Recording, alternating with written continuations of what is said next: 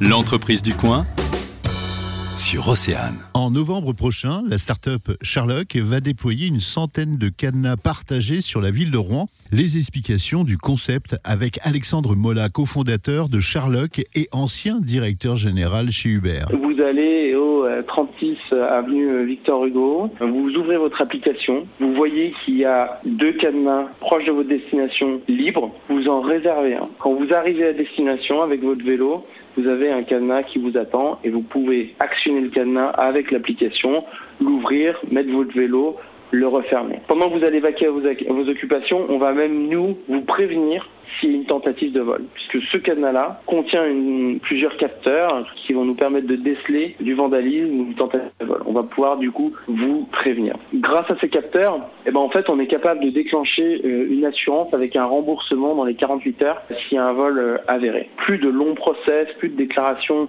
euh, force de police. Dans les 48 heures, vous êtes remboursé de 200 euros s'il y a un vol avéré, puisqu'on pourra le voir euh, dans les données. Et cette assurance-là, elle est prise en compte dans l'abonnement. Un cadenas partagé mais physique. Tout à fait, c'est un cadenas physique qui est installé à travers la ville. Il a une particularité supplémentaire, ce cadenas, c'est qu'il ne va pas être installé n'importe où. On va euh, le fixer sur les potelets. Les potelets sont ce mobilier urbain qui sépare euh, le trottoir euh, de, la route pour éviter que les, voitures se, garent.